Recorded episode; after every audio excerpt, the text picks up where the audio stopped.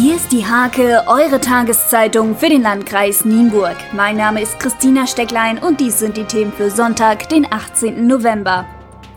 Fragen zur Gleichstellung an die Parteien im Kreis hat die Hake am Sonntag gestellt. Wie viele Mitglieder hat der Kreisverband bzw. Unterbezirk zurzeit? Und wie viele davon sind eigentlich Frauen? Gibt es Überlegungen, Strukturen zu ändern bzw. wie ist die Gleichstellung innerhalb der Partei? Bis auf die AfD haben alle Parteien geantwortet. Fast genauso alt wie die Hanke am Sonntag ist der Tierschutzverein Nienburg-Drakenburger Heide. Walter Füllgrabe erinnert sich noch gut an den Tag vor fast 35 Jahren, als er den Verein unter anderem zusammen mit seiner Frau Ulrike und seiner Schwiegermutter ins Leben gerufen hat. Mittlerweile arbeitet man im Tierheim Drakenburg jedoch am Limit, finanziell wie mental.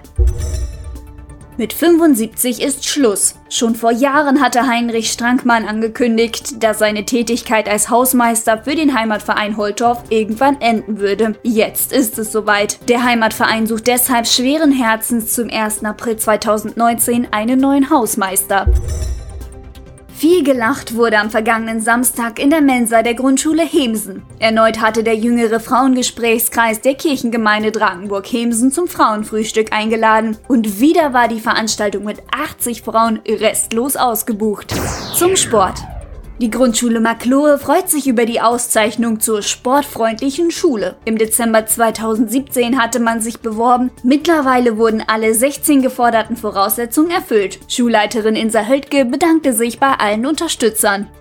Diese und viele weitere Themen lest ihr in der Hake am Sonntag oder unter www.diehake.de.